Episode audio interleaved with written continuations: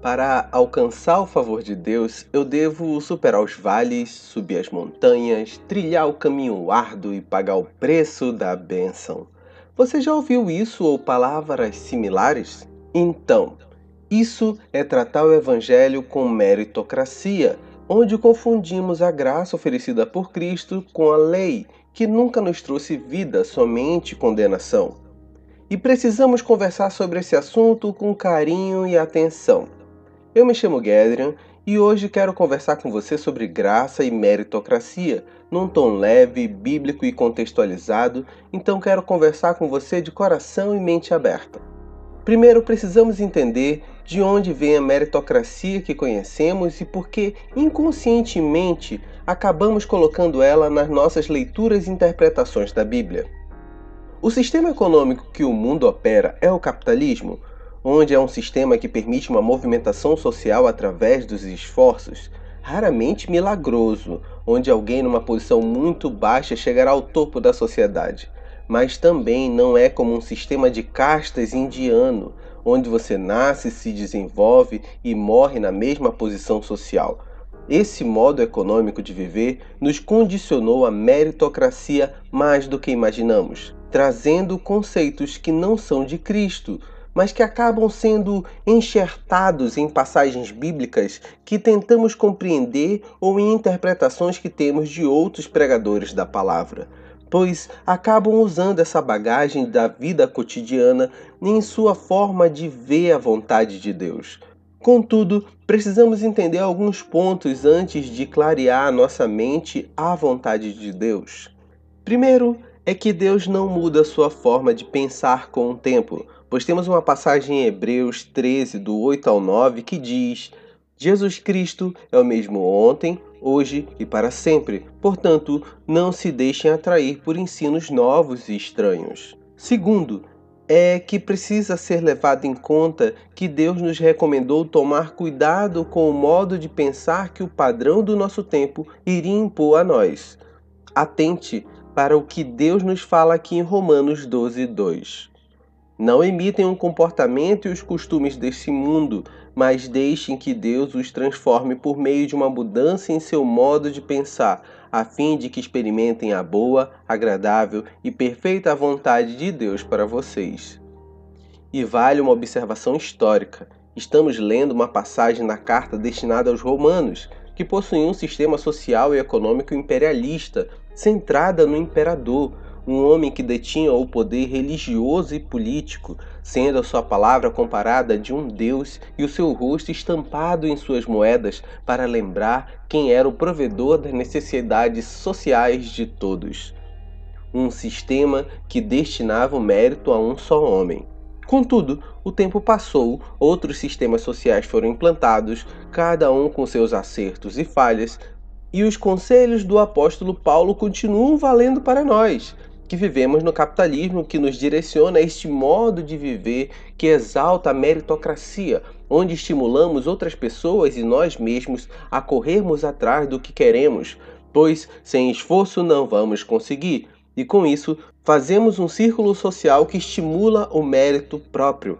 Contudo, esse não era o desejo social de Deus ao seu povo pois os primeiros discípulos viviam de uma forma diferente, mesmo debaixo do nariz do Império Romano, conforme Atos 2, 42, 47 diz. Todos se dedicavam de coração ao ensino dos apóstolos, à comunhão, ao partir do pão e à oração. Havia em todos eles um profundo temor, e os apóstolos realizavam muitos sinais e maravilhas. Os que criam se reuniam num só lugar e compartilhavam tudo o que possuíam, vendiam propriedades e bens e repartiam dinheiro com os necessitados. Adoravam juntos no templo diariamente, reuniam-se nos lares para comer e partiam o pão com grande alegria e generosidade, sempre louvando a Deus e desfrutando a simpatia de todo o povo, e a cada dia o Senhor lhes acrescentava aqueles que iam sendo salvos. Uma vez que entendemos que o modo social almejado por Deus é bem diferente da meritocracia, pois devemos viver de forma amorosa com os mais desfavorecidos e criar uma comunidade forte na vontade de Deus, agora deixa eu te ajudar a entender os versículos que parecem que estimulam o sacrifício pessoal para alcançar o favor de Deus. Normalmente, quando você encontra passagens desse tipo, elas estão no Velho Testamento, e de forma alguma quero desvalorizar o Velho por volta do Novo Testamento, mas quero te dizer que muitas vezes, quando os salmistas usavam termos de subir o monte ou enfrentar o vale da sombra da morte, eles não faziam isso com seus esforços, não faziam isso contando com suas próprias forças. Eles clamavam pela misericórdia do Senhor. Eles sempre concluíam com: Senhor, tenha misericórdia de mim, ou em ti, ó Pai, eu confio a vitória. Os que creram em Deus antes da vinda de Jesus foram santificados pela fé no Messias, que não o conheciam por nome, mas conheciam por profecias nunca esqueceram o que Deus prometeu e nunca acreditaram em si ao ponto de merecer receber algo do Criador. Sempre souberam que recebiam o que recebiam pela graça, assim como eu e você hoje recebemos.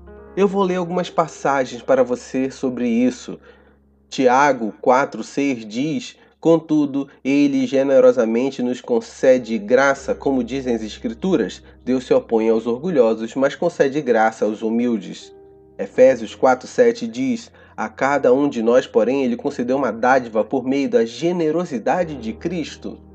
Romanos 11,6 E se a escolha se dá pela graça de Deus, então não se baseia nas obras deles, pois nesse caso a graça deixaria de ser o que verdadeiramente é, ou seja, gratuita e imerecida. Não permita que a meritocracia do viver moderno apague a graça de Deus que nos permite ter a vida que temos de proximidade com o nosso Criador. Cristo se sacrificou para nos dar acesso ao Pai, não os nossos esforços. Eu e você não somos abençoados por sermos certinhos, pois o maior ato de justiça que venhamos a fazer não passará de um trapo velho diante do Pai. Não crie essa ilusão em você. Se algo de bom vier, agradeça a Deus. Se algo de ruim vier, agradeça a Deus que está contigo mesmo na dificuldade. Eu sei que pode dar um nó na sua cabeça ao pensar que, então, quer dizer que não preciso fazer mais nada? Não preciso me esforçar na vida? E não é isso. Só estou dizendo que o Evangelho é graça e na graça não existe meritocracia. Nesse mundo, continuaremos tendo que nos esforçar, pois vivemos o sistema econômico vigente. Mas diante de Deus, ao chegarmos próximo a Ele, na hora de subir o monte, não será as forças da minha perna que vão me levar ao topo, mas sim a minha fé nele, que venceu no meu lugar e me levará ao topo. Muito obrigado pelo tempo que passamos juntos. Torço que esse conteúdo tenha sido importante na sua vida. Quero te pedir para compartilhar, envie para seus amigos vamos juntos levar a graça de Cristo adiante. Sinta-se abraçado e até mais.